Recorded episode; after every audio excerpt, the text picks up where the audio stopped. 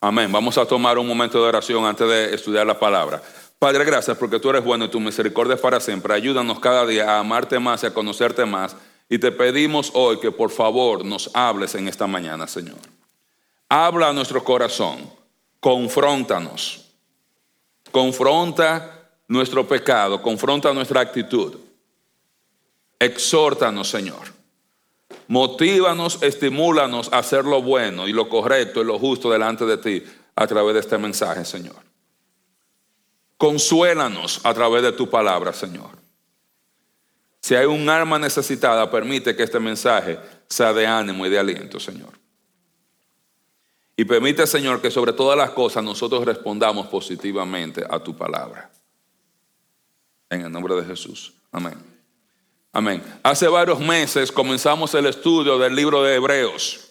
El autor de Hebreos escribe esta carta a creyentes judíos que están pasando por una persecución intensa, inmensa.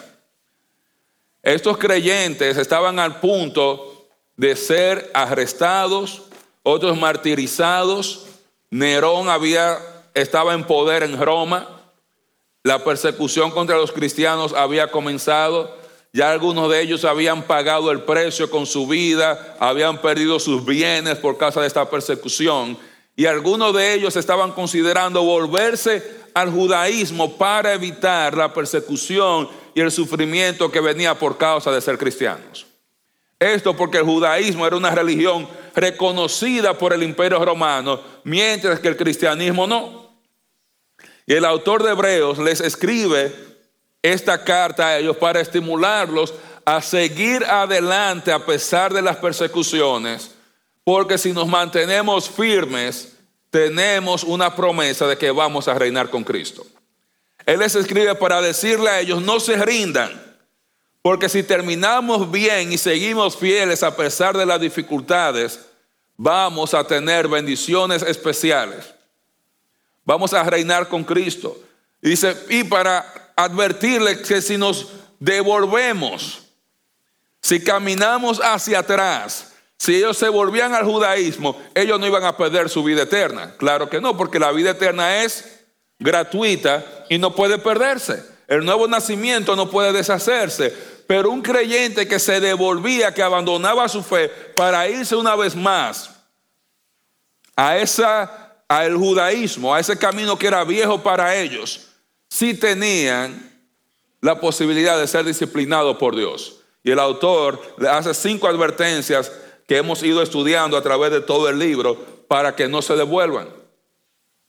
Y el autor, desde el principio, le dice que Cristo es el sostenedor de todo, el creador de todo, el heredero de todo, que su reino no ha empezado porque Dios el Padre le dijo, siéntate a mi diestra hasta que yo ponga todos tus enemigos por estrado de tus pies.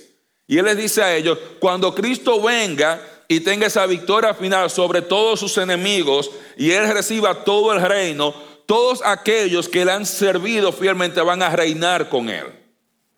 Él dice, a usted le le va a tocar parte del botín que eran los que hacían los reyes. Cuando un rey iba a la guerra y ganaba la guerra, a sus mejores soldados le, tocaba tomar parte del botín, de lo que ellos se llevaban del otro pueblo. Ellos cogían cosas para ellos como recompensa por su trabajo. Y en el libro de Hebreos, él está estimulando a los creyentes a llegar a participar, a tomar parte del botín, cuando Cristo venga y establezca su reino.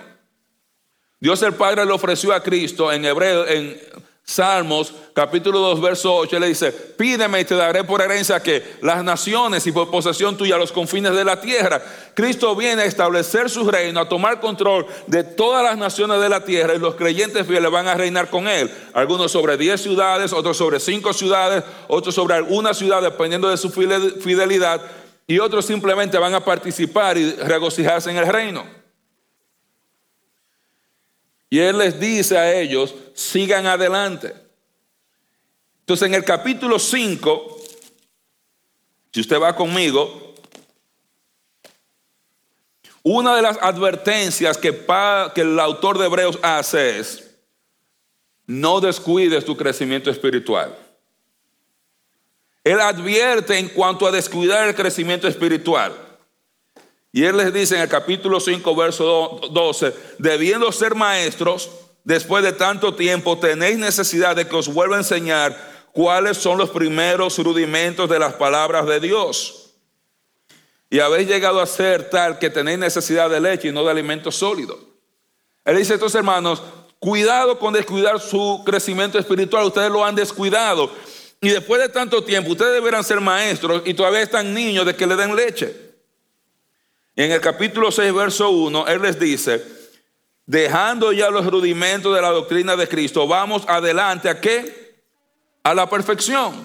Él les estimula a seguir adelante hacia la perfección, entiéndase la madurez espiritual. Vamos a seguir adelante creciendo espiritualmente. Y Él les estimula a seguir con paciencia para llegar a heredar, a heredar las promesas. Pero en el capítulo 7, verso 11, Él les dice, si pues la perfección fuera por el sacerdocio levítico, ¿qué necesidad habría de que aún se levantase otro sacerdote según el orden de Melquisedec y que no fuese llamado según el orden de Aarón? Y estoy repasando porque tenemos muchas personas que no han participado en todo el estudio. Él está diciendo, el sacerdocio levítico, la ley de Moisés, no podía generar madurez espiritual.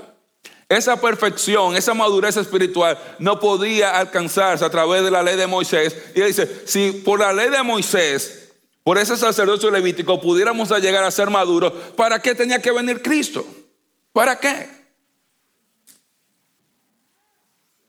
Y en el verso 6 del capítulo 8, él dice, ahora tanto mejor ministerio es el suyo, el de Cristo. Él es mediador de un mejor pacto, establecido sobre mejores promesas.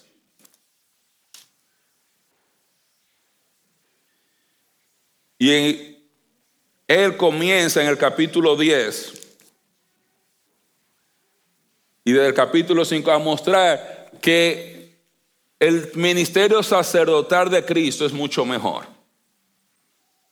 Y él llega ya al final del capítulo 10 diciendo, el sacrificio de Cristo era necesario para comenzar ese nuevo pacto, pero, y él dice, el sacrificio de Cristo es suficiente para perfeccionar al creyente.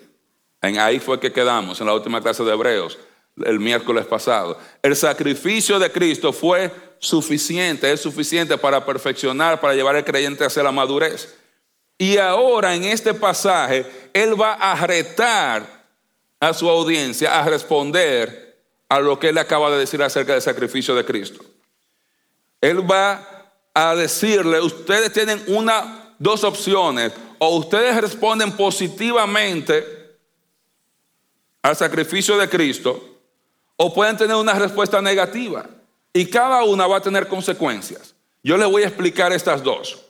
Y hoy vamos a ver una respuesta positiva al sacrificio de Cristo. La suficiencia del sacrificio de Cristo debiera motivarnos como creyentes a seguir fielmente a Cristo. El hecho de saber de que por el sacrificio de Cristo estamos completamente salvados y todo lo necesario para estar santificado, perfeccionado delante de Dios se nos ha provisto. Eso debe motivarnos a seguir adelante a pesar de las dificultades. Y hoy vamos a ver tres maneras de responder al sacrificio de Cristo. Pero primero vamos a leer el texto. Dice así. Hebreos 10 del 19 al 25. Así que hermanos, teniendo libertad para entrar en el lugar santísimo por la sangre de Jesucristo, por el camino nuevo y vivo que Él nos abrió a través del velo, esto es de su carne, y teniendo un gran sacerdote sobre la casa de Dios, acerquémonos con corazón sincero, en plena certidumbre de fe purificado los corazones de mala conciencia y lavado los cuerpos con agua pura. Mantengamos firmes sin fluctuar la profesión de nuestra esperanza, porque fiel es el que prometió. Y considerémonos unos a otros para estimularnos al amor y a las buenas obras, no dejando de congregarse como algunos tienen por costumbre, sino exhortándonos y tanto más cuanto veis que aquel día se acerca. Entonces, después que el autor de Hebreos dice, el sacrificio de Cristo es suficiente, él dice, hay que responder positivamente al sacrificio de Cristo. Si no respondemos positivamente, hermano, escucha lo que dice, como creyentes. Le está hablando a creyentes. Porque hay creyentes que pueden llegar a menospreciar el sacrificio de Cristo.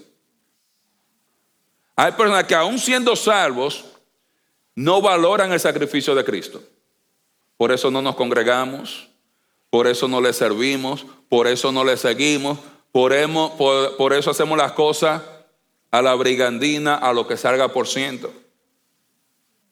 Y él va a hablar en contra de aquellos creyentes que menosprecian el sacrificio de Cristo. Y él va a decir que hay que hacer tres cosas en este texto para responder positivamente al sacrificio de Cristo. Lo primero que debemos hacer es acercarnos a Cristo. Dice el texto, así que hermanos, teniendo libertad para entrar en el lugar santísimo por la sangre de Cristo, por el camino nuevo y vivo que Él nos abrió a través del velo, esto es de su carne, y teniendo un gran sacerdote sobre la casa de Dios, ¿qué debemos hacer? Acerquémonos con corazón sincero, en plena certidumbre de fe, purificados los corazones de mala conciencia y lavados los cuerpos con agua pura. La primera manera de responder positivamente al sacrificio de Cristo es acercarnos a Él. Los creyentes ahora podemos acercarnos libremente y con confianza a Dios como cantábamos esta mañana. Por tu sangre yo tengo entrada ante el trono celestial. En el Antiguo Testamento el, sumo sacerdote entraba una vez al año en el lugar santísimo. Y entraba ahí no con su propia sangre, sino con la sangre de otro. Él tenía que sacrificar el animal, pedir perdón por sus pecados, entrar amarrado en la presencia de Dios para interceder por los pecados del pueblo. ¿Y usted sabe por qué entraba amarrado? Porque si Dios lo mataba y lo fulminaba porque entraba de una manera indigna, ¿quién lo iba a sacar a él de ahí? ¿Usted lo va a sacar? Negativo, papá. Ahí se queda con una soga Ahí lo sacaban. Dice, pero nosotros como creyentes, ahora a través de Cristo podemos entrar libremente y con confianza a la presencia de Dios. Y la manera de responder apropiadamente al sacrificio de Cristo es acercarnos a Dios cada día. Los creyentes pueden entrar en la misma presencia de Dios por su posición en Cristo. Ahora podemos entrar en la presencia de Dios por nuestra posición en Cristo, porque en Cristo, ahora cuando Dios ve al creyente, Él está viendo al creyente cubierto con la sangre de Cristo. La sangre de Cristo quita cuáles pecados, todos los pecados. Hay personas que no entienden que el sacrificio antiguo testamentario por los pecados no era para quitar los pecados los cubría, servía, dice el texto, de memoria para los pecados. Ese sacrificio hacía que no se olvidaran los pecados, porque había que traer los pecados en ese momento ahí con el animal. Sin embargo, el sacrificio de Cristo quita los pecados del mundo, dice Juan capítulo 1, verso 29. He aquí el Cordero de Dios que quita. ¿Usted sabe lo que significa quita en griego? Quita. Quita el pecado del mundo. Ahora usted y yo como creyentes debemos, podemos entrar directamente a la presencia de Dios. Ahora, ¿cómo entramos usted y yo a la presencia de Dios directamente? Ah, comenzamos cuando estamos orando. Podemos entrar directamente a la presencia de Dios en oración. Cuando yo no estoy orando y estoy menospreciando el privilegio que Cristo me dio a mí de yo entrar a la presencia del Padre. Yo estoy diciendo, Cristo, tú moriste por mí para que entre a la presencia del Padre, pero thank you very much, a mí no me interesa. Eso es lo que yo estoy diciendo cuando yo no estoy orando. Cuando la iglesia se congrega para orar, toda la iglesia está honrando ese privilegio que tenemos de entrar a la presencia de Dios. Cuando yo no me reúno con la iglesia a orar, estoy diciendo, thank you very much, yo oro en mi casa, a mí no me interesa orar con la iglesia.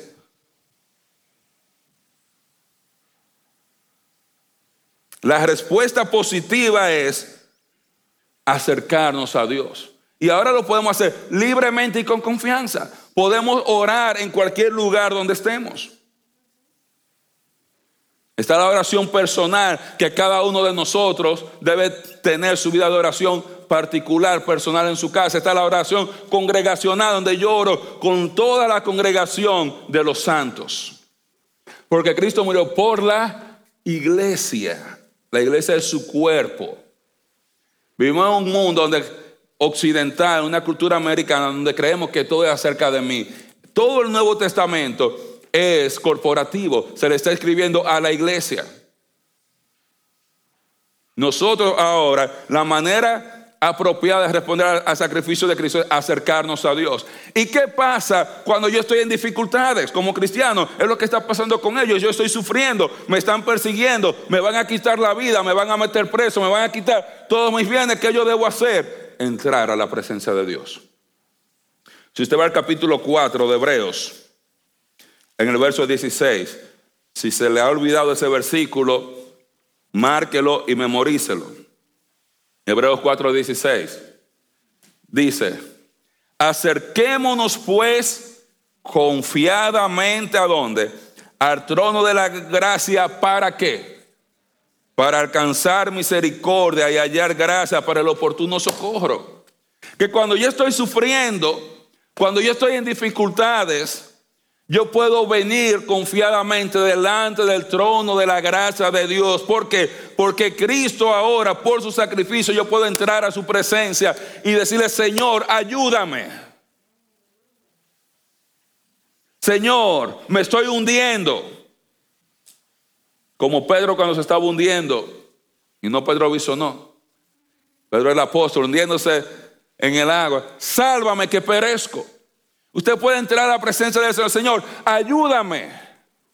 Señor, me estoy cansando. Señor, me estoy ahogando. Señor, siento que no puedo. Señor, esa es la respuesta apropiada. Cuando yo menosprecio eso, imagínense. ¿Soy yo o aquí está caliente? Póngame el aire porque aquí, entre todas estas luces y esto, las orejas ya yo no la aguanto. Hazte de cuenta que Ale no está aquí y eso, bájale, que ya tiene abrigo. Cuando yo, cuando yo menosprecio y no valoro esto, yo estoy menospreciando el sacrificio de Cristo por nosotros. Y le digo esto, mis hermanos, porque como cristianos, y se lo voy a decir hermano como su pastor que le ama, tenemos que entender que la oración es importante. Hay que orar en la casa, hay que sacar tiempo para orar, hay que orar en la iglesia también. No menospreciemos el sacrificio de Cristo. Porque Él va a hablar más adelante que el que menosprecie el sacrificio de Cristo va a ser disciplinado con un castigo, dice que es peor que la muerte. Es el, el sermón de la semana que viene. Para, no, no, para que Wendy no venga. Entonces los creyentes podemos entrar con confianza en la misma presencia de Dios. ¿Por qué? Basado, como dice el texto, en su sangre. Dice, entramos por la sangre de Cristo, basado en su sangre. ¿Basado en qué? En ese camino nuevo y vivo que Él nos abrió a través del velo. ¿Quién es el camino nuevo y vivo? Cristo mismo. Si ellos se devolvían y dejaban a Cristo para irse a sacrificar animales, ellos estaban dejando el camino nuevo que es Cristo para irse al camino viejo a trabajar con ovejas, con toros y con animales que ellos sacrificaban. Ellos están diciendo, el sacrificio del Hijo de Dios no es suficiente, este sí me va a arreglar mi relación con Dios. Él está diciendo Jesús abrió un camino nuevo y vivo por su carne cuando Él murió en la cruz. Cuando Él murió en la cruz, el velo del templo se rasgó en dos y expuso el lugar santísimo. El lugar santísimo quedó expuesto. Y cuando hablamos del velo del templo, hermano, no estamos hablando de una cortina. Estábamos en un velo que iba desde lo más alto del templo hasta abajo, muy pesado, muy pesado. No era un velo de que usted lo soplaba, que un niño venía y lo movía. Y Jesús cuando murió quedó expuesto. La misma presencia de Dios está disponible para nosotros. Y podemos entrar por ese sacerdocio de Cristo sobre la casa de Dios. Él como sacerdote, como representante nuestro, nos ha abierto todas las puertas de la presencia de Dios. Cuando usted va, por ejemplo, a una casa, si usted va a mi casa, lo primero que usted va a ver, uno va, cierra la puerta de las habitaciones para que no se vean los regueros y cierra todo, porque hay lugares donde usted no quiere que la gente vea. A veces, porque hay regueros, otras veces quizá usted tiene otra cosa guardada ahí. Pero Cristo, por su sacerdocio sobre la casa de Dios, Él abrió todas las puertas. Tenemos acceso a la misma presencia de Dios. Entonces la primera manera de responder adecuadamente es acercarnos libremente y con confianza a Dios. ¿Qué quiere decir libremente y con confianza? Que no tenemos que ir como el sacerdote, con miedo, con que Dios nos va a castigar, que Dios me va a tirar un rayo. Yo puedo ir, no importa qué tan mal tú te sientas. Tú, puedes, tú estás deprimido, tú puedes entrar en la presencia de Dios. Tú estás triste, tú puedes entrar en la presencia de Dios. Tú tienes ansiedad, tú puedes entrar en la presencia de Dios. Tú estás desanimado, tú puedes entrar en la presencia de Dios para buscar socorro. Tú te sientes desencantado, te sientes engañado, te sientes oprimido, te sientes sin esperanza, tú puedes entrar en la presencia de Dios. Tú te has equivocado, tú has pecado, tú puedes ir delante de la presencia de Dios y pedir perdón. Tú no necesitas venir y confesarte conmigo para que yo te diga, Dios te va a perdonar. Tú puedes tú mismo entrar a la presencia de Dios para buscar perdón. Los creyentes pueden disfrutar de la presencia de Dios por su caminar con Dios, como dice el verso 22. Podemos acercarnos purificados los corazones de mala conciencia. Está hablando de confesión de pecados y lavado los cuerpos con agua pura, hablando de santidad. Él está dando referencia a, aparte de las cosas que se hacían en el tabernáculo antes de que el sacerdote entrara a la presencia de Dios, donde él se lavaba, purificaban el lavacro, después ahí el sacerdote se bañaba, se lavaba, Tenían los espejos de bronce donde se miraba y se aseguraba que todo el traje, todo estuviera en orden, sin mancha ni arruga. Nosotros podemos acercarnos en certidumbre con los corazones limpios de mala conciencia. ¿Por qué? ¿Qué decir eso? Que yo puedo venir y confesar mis pecados y seguir mi marcha hacia la presencia de Dios. A veces pensamos que si yo me equivoqué, bueno, yo me equivoqué, la respuesta es yo me voy de la iglesia porque yo pequé. Yo pequé, ¿cuál es la respuesta? Yo voy a dejar el ministerio, yo me voy, me cambio de lugar, no vuelvo. No, usted confiesa su pecado y sigue su marcha. Y si confesamos nuestros pecados, Él es fiel y justo para perdonar nuestros pecados y limpiarnos de cuál maldad. Toda maldad. Toda. ¿Usted cree que la sangre de Cristo es cualquier cosa? Allá había en República Dominicana un detergente que decía, quita el sucio que se ve y quita el sucio que se huele. Así es la sangre de Cristo. Quita el sucio que se ve y quita el sucio que, se que huele. Quita el pecado y toda la maldad que hay en nosotros si confesamos nuestros pecados. Y podemos entrar limpios delante de Dios. Tú no tienes que ir a sacrificar otro animal porque el sacrificio de Cristo fue suficiente para todos los pecados.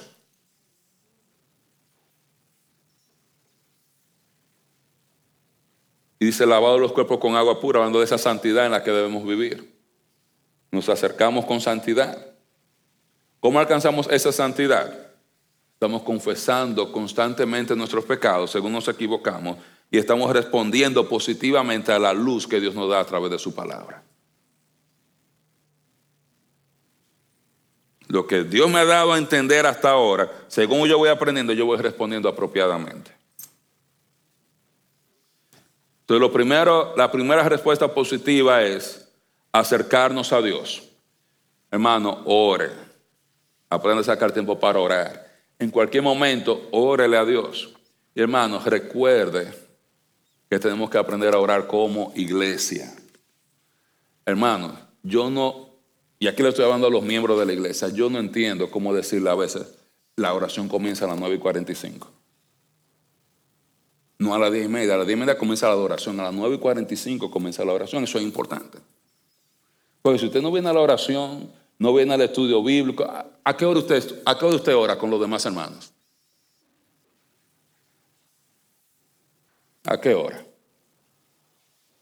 Esto no es para los visitantes, esto es para los miembros de la iglesia, que tienen que saber el horario, el horario del día. Eso es importante. Eso es importante. Tenemos que aprender a acercarnos a Dios. No podemos menospreciar la sangre de Cristo. Segundo, los creyentes debemos mantenernos firmes y sin fluctuar en la profesión de nuestra esperanza. De la segunda manera, mantenernos firmes, dice el verso 23, mantengamos firmes sin fluctuar la profesión de nuestra esperanza, porque fiel es el que prometió. ¿Qué quiere decir esto?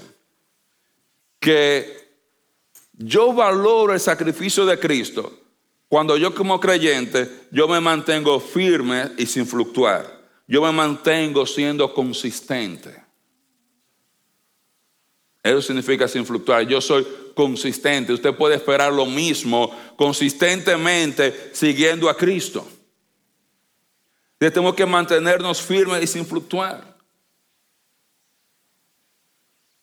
Porque el sacrificio de Cristo es suficiente yo me acerco a Él, pero yo me mantengo firme en Él. Como nosotros cantamos, he decidido seguir a Cristo. No vuelvo atrás, no vuelvo atrás. La cruz delante y los Seminoles atrás. La cruz delante y el Mundial de Fútbol atrás. Para que no digan que se lo dije el año cuando venga el Mundial de Fútbol. Yo debo mantenerme firme en, en Cristo. Yo no debo volver a traer, yo debo mantener mi profesión, mi confesión. Mira, ¿usted sabe lo que significa profesión? Déjeme aclarar. Usted no se mantiene firme en que usted creyó en Cristo para vida eterna. ¿Usted sabe eso? en el sentido de que la vida eterna usted no la puede perder, aunque usted se confunda más adelante. Usted se escuchó una predicación por ahí en, internet, vio un asunto por ahí, usted se confundió. En ese, usted se confundió. Su vida eterna no depende, Dios, depende de cuando usted creyó en Cristo para vida eterna. ¿En qué usted se mantiene firme? En la profesión pública de su fe. Eso es lo que está hablando el texto aquí. Porque ellos, la tentación de ellos era dejar de identificarse públicamente con Cristo para no enfrentar persecución e y ser cristiano de la secreta, sirviendo en el judaísmo para que no lo persiguieran. Dice, tenemos que estar firmes y sin fluctuar, profesando nuestra esperanza, diciéndole a la gente, yo soy cristiano y no me avergüenzo de lo que Dios está haciendo en mi vida. A mí no me da vergüenza decir yo soy miembro de esta iglesia. A mí no me da vergüenza decir que los domingos yo voy a la iglesia. A mí no me da vergüenza decir que el miércoles yo voy al estudio bíblico. A mí no me da vergüenza decir que yo creo en Dios. A mí no me da vergüenza decir que yo creo en la Biblia. A mí no me da vergüenza decir que yo hago o no hago algunas cosas porque la Biblia lo dice.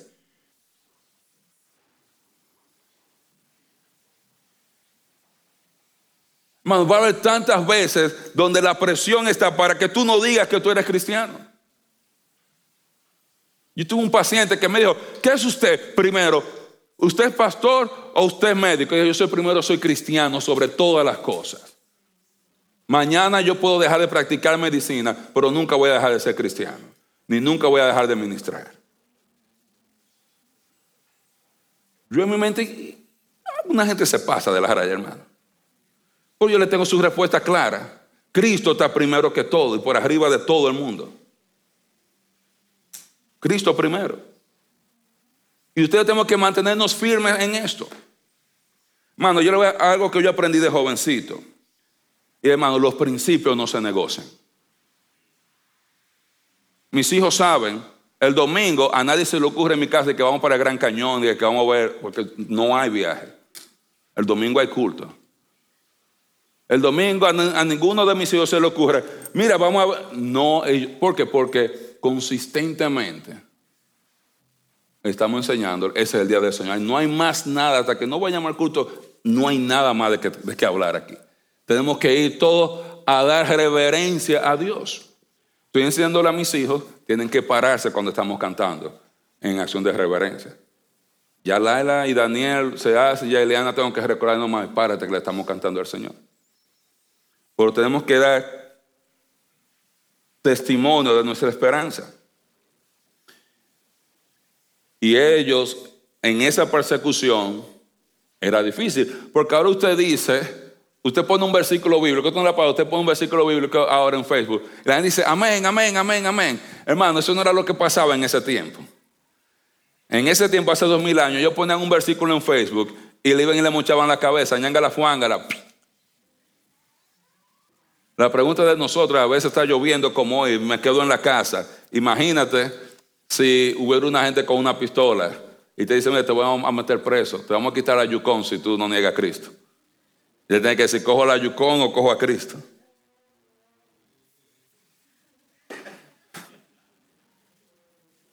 Ahora, ¿en qué debemos estar enfocados los creyentes? En las promesas de Dios.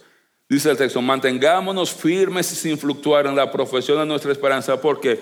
Porque fiel es el que prometió. ¿Por qué yo me mantengo firme? Porque Cristo es fiel a sus promesas. Cristo es fiel. Él prometió, no te dejaré ni, ni te desampararé. Él prometió, yo dice, no he visto justo desamparado, ni a su descendencia que mendigue pan. Dice él, si tú permites que yo sea tu Señor, nada te va a faltar. Él promete que en delicados pastos te va a hacer descansar. Él promete que junto a aguas de reposo te va a pastorear. Él promete que va a confortar tu alma. Él promete que te va a guiar por senda de justicia. Él promete que aunque andes en valle de sombra de muerte, tú no tienes que temerle a nada ni a nadie porque Él va a estar contigo. Él promete que su vara y su callado te van a dar aliento.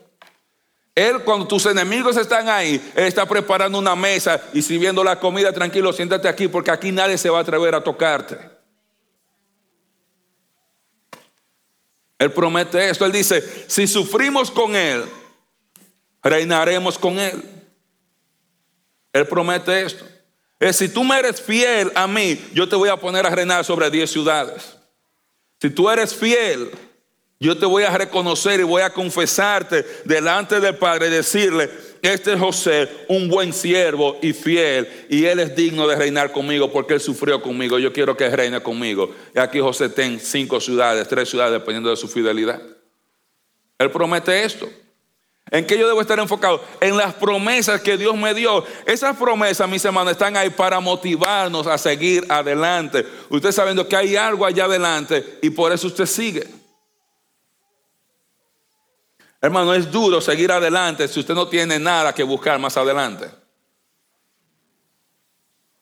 Cuando entremos al capítulo 11, nosotros vamos a ver cómo todos estos héroes de la fe tenían la vista puesta en la recompensa.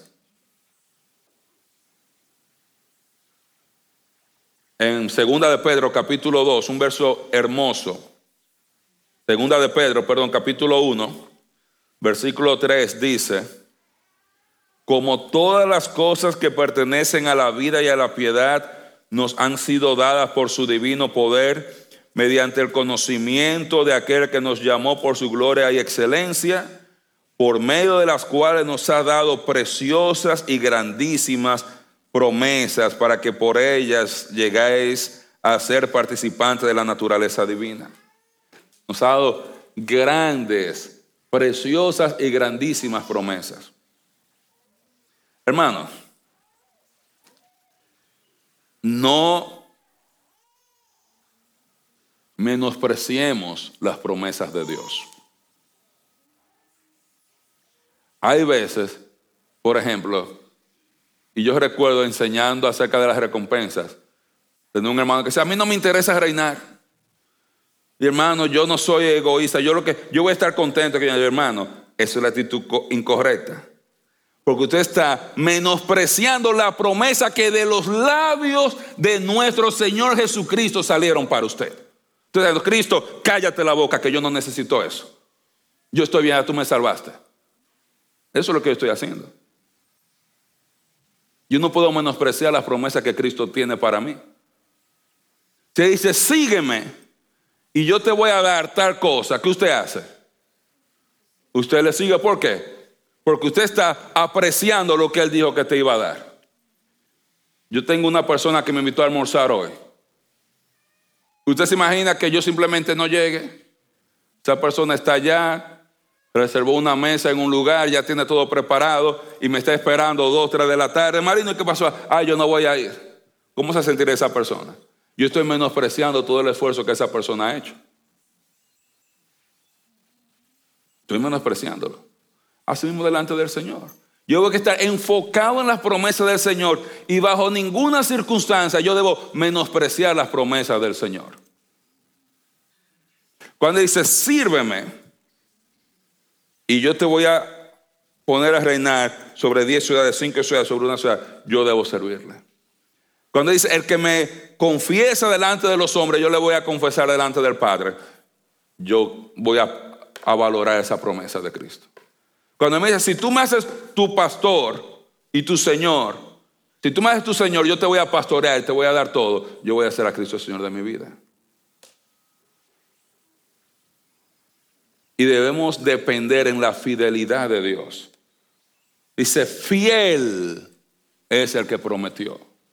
Cristo es fiel a sus promesas. Es interesante, ahora que estamos en Navidad, el profeta Isaías escribió 700 y pico de años antes de Cristo. Y dijo que una virgen iba a dar a luz un niño. ¿Y usted sabe qué pasó? Eso mismo. Y Miqueas dice, de ti Belén Efrata saldrá el Salvador. ¿Y sabe dónde nació él? En Belén. El profeta Jeremías describe la matanza de los niños, 600 y pico de años antes del nacimiento de Jesús. ¿Sabe qué pasó después del nacimiento de Jesús? Una matanza de los niños por causa de Herodes. Y el profeta Oseas predice, dice, de Egipto llamé a mi hijo. ¿Y usted sabe a dónde fue Jesús a refugiarse? Jesús fue un inmigrante, huyó como refugiado a Egipto y de allá el Señor lo llama una vez más, lo trae a Nazaret. Y se, cumplieron, se cumplió literalmente. La Biblia dice, y había profeta que el Mesías iba a morir una muerte violenta y que al tercer día iba a resucitar. ¿Usted sabe cómo se cumplió eso? Literalmente. ¿Y usted sabe cómo se van a cumplir todas las promesas que hay en la Biblia? Literalmente. Fiel es el que prometió. sé ¿cuántas veces yo he querido renunciar al ministerio? Bueno, muchísimas. ¿Cuántas veces yo querido, ya yo no voy a seguir adelante? ¿Usted qué me mantiene a mí adelante? las promesas de Dios. La recompensa que Él ofreció y tengo puesto mi gozo y la alegría en lo que Él me prometió y en la fidelidad de Dios para cumplir cada una de esas promesas que Él me ha dado. Entonces tú quieres responder positivamente, acércate a Dios, pero mantente firme mirando las promesas de Dios. Mantente firme mirando las promesas de Dios. No las menosprecies. Y lo tercero es que debemos hacer, estimularnos unos a otros, motivarnos unos a otros, a que al amor y a las buenas obras. Sigue el texto diciendo, versos 24 y 25, y considerémonos unos a otros para estimularnos al amor y a las buenas obras no dejando de congregarnos como algunos tienen por mala costumbre, digo por costumbre, sino exhortándonos y tanto más cuanto veis que aquel día se acerca. Lo tercero que usted debe necesitar hacer es estimularse unos a otros al amor y a las buenas obras. ¿Qué está diciendo? No deje de congregarse. el ambiente para estimularse al amor y a las buenas obras unos a otros es el ambiente de la iglesia. Dice, no dejen de congregarse, porque algunos de ellos no quieren congregarse para que no los identificaran como cristianos, porque si no lo pueden meter preso. Yo quiero quedarme escondido por aquí.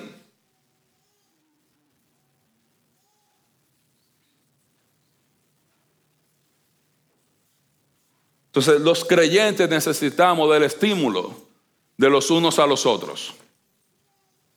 Hay veces, hermano, usted no se ha desanimado alguna vez. A veces usted dice, ay, ya yo no voy a enseñar más, yo voy a dejar el ministerio y tal cosa. Alguien dice, pero no, hay que echarle ganas, vamos a seguir adelante, vamos a avanzar. Y alguien te motiva. ¿Esto no le ha pasado?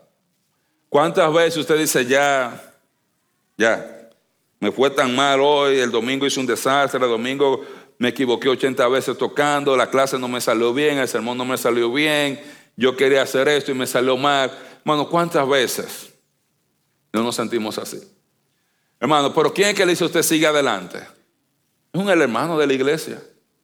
Que dice, Junior, ¿qué es lo que está pasando? Junior, ¿por qué tú no estás llegando al culto? Junior, ¿por qué tú no estás viniendo al estudio bíblico? Junior, ¿por qué tú no estás estudiando? Junior, ¿por qué no te estás involucrando en el ministerio? Tenemos que estimularnos al amor y a las buenas obras. Usted necesita de otros creyentes. Está diciendo, una respuesta positiva incluye usted llegar a valorar a todas las demás personas por las cuales Cristo murió. Porque a veces nosotros pensamos que yo voy a valorar mi grupito, no hermano, somos una iglesia. La iglesia son todos los creyentes de la iglesia local, de un área geográfica determinada que deciden congregarse en un lugar de manera regular para adorar y servir al Señor y proclamar su nombre juntos. ¿Cómo nos estimulamos unos a otros? Número uno, congregándonos, como dice el texto. Congregándonos. Y una vez más, hermanos, no puedo estresar lo suficiente la importancia de congregarse, hermano no puedo estresar lo suficiente. No, congregarse es importante. Congregarse es una parte vital de tu crecimiento espiritual. Congregarse es una parte importante del crecimiento de toda la iglesia. Congregarse es una parte importante del testimonio público de la iglesia. Usted no se imagina Póngase a pensar, el autor de Hebreos, de tantas cosas que le puede decir a una gente que está preocupada porque puede perder su vida, es congrégate, ven al culto. El culto a las nueve, date rápido, llega al culto. Es lo que le está diciendo. Él está diciendo, hay peligro cuando tú no te congregas, un peligro espiritual. Y cuando digo que no puedo dejar de estresar lo suficiente, que algunos pensamos que el culto es opcional. Algunos pensamos, el culto si yo me siento bien, si no me duele la cabeza, si no, si no me dormía anoche, si no tengo otra cosa, entonces yo voy al culto. Es como, dependiendo de todo lo que tenga que hacer los domingos, los domingos que yo no tenga nada que hacer, entonces esos domingos yo voy al culto. Hermano, el culto es lo más importante.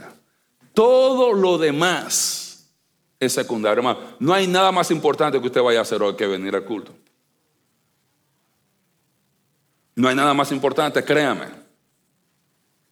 ¿Usted sabe por qué usted y yo no lo vemos así? Porque tenemos el corazón endurecido.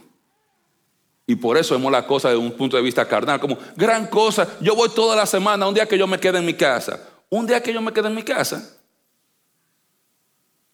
No, hermano. Él no está diciendo que venga cuando sea fácil. Él está diciendo a gente que lo están buscando para matarlos.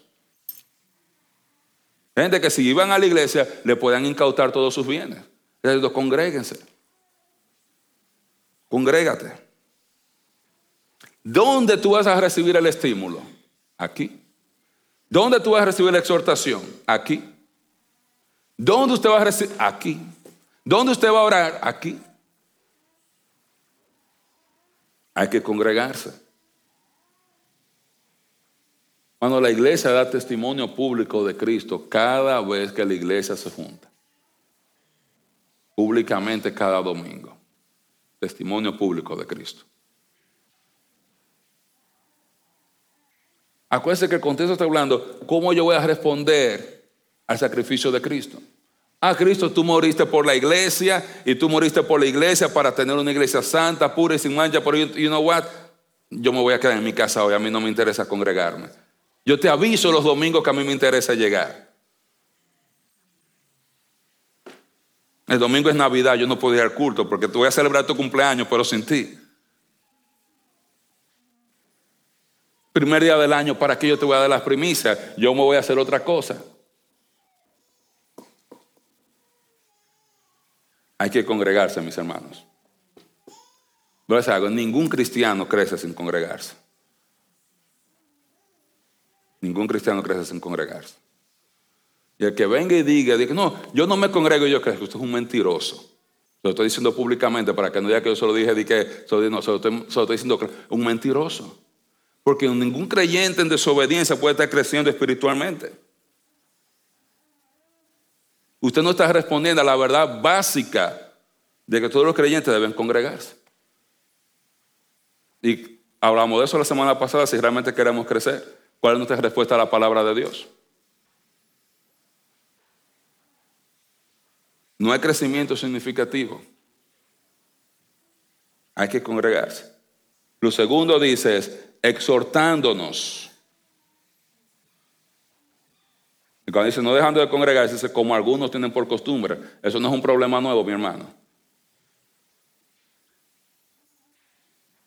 Dice, sino exhortándonos. ¿Qué es exhortarse? Hay que animarse, hay que estimularse. Uno, hey, Vamos a echarle ganas, vamos a ponerle, ponernos las pilas. ¿Cuántos de nosotros pueden decir, yo he recibido mucho más estímulo en la semana para seguir a Cristo que lo que yo recibo muchas veces cuando estoy en el culto? Va a haber muy poca gente que diga eso. A menos que no esté congregándose con otros hermanos. Porque tú no el consejo que tú te das tú mismo, cuando tú estás hablando contigo mismo, eso no cuenta como exhortación. No, yo me exhorto, yo estoy aquí exhortándome en mi casa. Sí, yo, sí, yo necesito, Señor, necesito más de ti. No, ahora usted tiene que venir aquí a que lo exhorten. Y exhortar a otros. Pero usted sabe que todos nosotros tenemos fortaleza. Y Junior me puede exhortar a mí en un área donde él tiene madurez, él tiene fortaleza. Y otra persona puede exhortar a Junior en un área donde él no tiene fortaleza. Porque no todos, somos fuertes en las mismas áreas. ¿Y cuál es la motivación para congregarnos, para exhortarnos? El retorno de Cristo. Dice, mientras vemos y tanto más cuando veis que aquel día se acerca. ¿Cuál día? Aquel día en que Cristo viene y va a cumplir todas sus promesas para nosotros. Acuérdense que hablábamos antes en Hebreos. No todo lo que recibir la promesa y recibir lo prometido Ahí sí yo me iba a prometer yo mismo un estrellón. Recibir las promesas y recibir lo prometido no es lo mismo. Porque cuando Dios le dice a Junior, tú vas a reinar sobre 10 ciudades, Él tiene la promesa, y no tiene lo prometido todavía. ¿Cuándo Él va a recibir lo prometido? Cuando Cristo venga, amén. Ahora, si Junior deja de seguir a Cristo, él no va a reinar sobre 10 ciudades, ni va a recibir la promesa de que yo te voy a poner a reinar sobre 10 ciudades. Entonces nos animamos, nos exhortamos mientras vemos que ese día de Cristo se acerca, porque ese día el Señor va a cumplir todas sus promesas. ¿Por qué? Porque ese día todos sus enemigos van a ser puestos por estrado de sus pies. Como el Padre le dijo y se ha mencionado varias veces en hebreo, siéntate a mi diestra hasta que yo ponga a todos tus enemigos por estrado de sus pies. Cristo viene, va a establecer su reino y va a ser un reino de justicia. Y todos los que le han seguido van a participar con él en el reino. Y los que le han servido fielmente no solamente van a entrar en el reino, van a reinar y van a tener privilegios especiales en el reino. Esa es la respuesta apropiada al sacrificio de Cristo.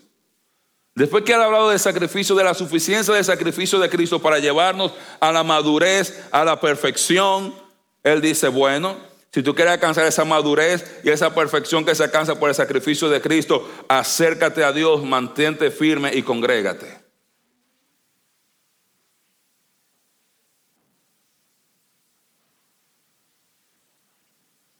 Es interesante. En el verso, en los versos siguientes dice, porque si pecaremos voluntariamente después de haber recibido el conocimiento de la verdad, ya no queda más sacrificio por los pecados, sino una horrenda expectación de juicio y del borde de fuego que ha de devorar a los adversarios. El que viola la ley de Moisés por el testimonio de dos o tres testigos muere irremisiblemente. Y el verso 29, ¿cuánto mayor castigo merecerá el que pisoteare al Hijo de Dios si tuviera por inmunda la sangre del pacto en la cual fue santificado e hiciera frente al Espíritu de la gracia? Mira lo que dice. Pero si después que sabemos esto, dice el verso 26, pecamos voluntariamente, sabiendo esto, lo ignoramos y no lo hacemos, Dice, ya no queda más sacrificio por los pecados. ¿Qué significa eso? Que eso no es un pecado de ignorancia, es un pecado ya voluntario, usted sabiendo, y que la disciplina de Dios viene sobre nosotros como creyentes, porque por menospreciar la sangre de Cristo. Por menospreciar la sangre de Cristo. Entonces la respuesta positiva a lo que Cristo hizo por mí es, mi, hermano, acércate a Dios. Oración. Nos acercamos orando cada día. Cuando venimos a la iglesia, venimos a orar. En la iglesia hay tiempo de oración los martes para los que viven aquí en Queiro. Tenemos tiempo de oración los domingos a las 9 y 45 y la oración personal también en las casas. Igual como tenemos aquí en la iglesia. Usted, por ejemplo, en, Tallahassee tenemos igual tiempo de oración como lo tenemos aquí. Y si usted se da cuenta, la mayoría de las iglesias, si nosotros quitamos el tiempo de oración, nuestro culto se acabará una hora más temprano. Nosotros tenemos 45 minutos de oración cada domingo. 9 y 45 a 10 y media. ¿Por qué? Porque es importante. Porque nosotros apreciamos lo que Cristo hizo por nosotros y que podemos entrar confiadamente y libremente cada día a su presencia. Cuando venimos al tiempo de adoración, estamos entrando con confianza en su presencia. ¿Cuál es tu respuesta al sacrificio de Cristo? ¿Cuál es nuestra respuesta? Estamos apreciando y valorando lo que Cristo hizo por nosotros. O simplemente no apreciamos eso en su propia dimensión.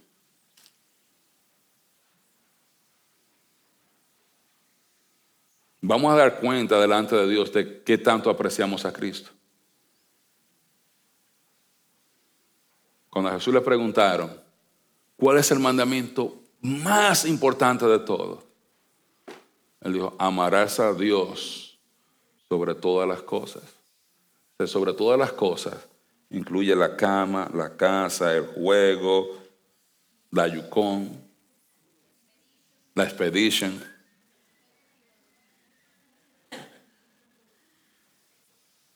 Tenemos que amar al Señor sobre todas las cosas. Dice el segundo es similar, ama a tu prójimo como a ti mismo. Cuando yo me congrego y estoy amando a mi prójimo, estoy llegando con mi prójimo diciendo, hermano, estoy aquí, estamos aquí. Usted ve los hay hermanos, como estaba el hermano Ismael con una sombrilla, ahí te da gracias al Señor, porque hay hermanos que él puede decir, a mí me toca el parqueo, yo me quedo en mi casa y está lloviendo, que se moje otro. Yo tengo unos zapatos muy bonitos está sirviendo a Cristo. Esa, esa agua que él cogió, eso va a estar recompensado por Cristo. Por Cristo, cualquier cosa. Hermano, Cristo, Dios nos ama, hermano. Yo no estoy seguro. Hay gente por la cual yo sé que yo estaría dispuesto a dar mi vida, pero no por todo el mundo. No por todo el mundo, esa es la verdad. Hay dos o tres seres humanos que a los cuales yo, doy mi vida. Pero hermano, ¿sabe dónde está la belleza del amor de Dios? Dice en Romanos capítulo 5, verso 8, que Dios muestra su amor para con nosotros, en que siendo aún pecadores, Cristo murió por nosotros. Dice, aparecerá alguno que muera por el bueno, alguno que muera por el justo. Pero Dios envió a su Hijo que murió voluntariamente por todos nosotros. Cristo murió para que todos tus pecados pudieran ser perdonados.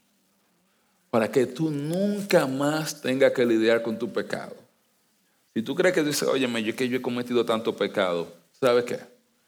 La sangre de Cristo quita el sucio que se ve y el sucio que se huele. La sangre de Cristo limpia todos los pecados. Y Él te da vida eterna gratuita por la fe. Y te da vida eterna gratuita por la fe. Y aparte de eso, no solamente te salva, ahora tú puedes ser en llave de Dios. Dirán en República tú puedes ser un pana full de Dios, tú puedes entrar directamente a la presencia de Dios todos los días por la sangre de Cristo. Esa es la belleza de ese sacrificio de Cristo. Que ya yo no soy un extranjero ni advenedizo, yo no soy un conciudadano de los santos y, miembro, y un miembro de la familia de Dios que ya mis pecados en Cristo están perdonados, que ya yo tengo vida eterna gratuita por la fe en Él y que ahora yo puedo entrar gratuitamente. El autor de Hebreo está diciendo, usen los beneficios que ustedes tienen por la muerte de Cristo. Usen el acceso al Padre. Vengan delante de Él, traigan su carga, echen toda su ansiedad sobre Él porque Él tiene cuidado de nosotros. No dejes de congregarte, que el empujón que te hace falta para seguir adelante te lo van a dar en la iglesia. Eso es lo que está diciendo. Ese empujoncito te lo van a dar ahí. Eso es lo que hace la sangre de Cristo por nosotros, mis hermanos. ¿Por qué voy a volver atrás? El doctor dice, después que Cristo te permite entrar al Padre, ¿para qué tú dedicas a sacrificar animales, huellas y ovejas? No, no seas tonto. Aprovecha los beneficios de Cristo. Amén. Vamos a tomar un momento para, para orar. Padre, gracias porque tú eres bueno y tu misericordia es para siempre. Ayúdanos cada día a amarte más, a bendecirte más, Señor. Nosotros queremos decirte que apreciamos y valoramos el sacrificio de Cristo en la cruz y te damos muchas gracias porque en la cruz Cristo dio su vida y entregó todo ahí, nos regaló vida eterna al morir. Y por su sangre tenemos entrada ahora ante tu trono y podemos estar confiadamente ante ti, Señor, como cantábamos en esta mañana. Ayúdanos, Señor, a responder positivamente y a animarnos a hacerlo bien delante de ti. Ayúdanos a nosotros poder seguir adelante, acercándonos a ti, manteniéndonos firmes y congregándonos, Señor, para crecer en medio de las dificultades. Ayúdanos a seguir hacia adelante, firmes en Cristo, en el nombre de Jesús. Amén.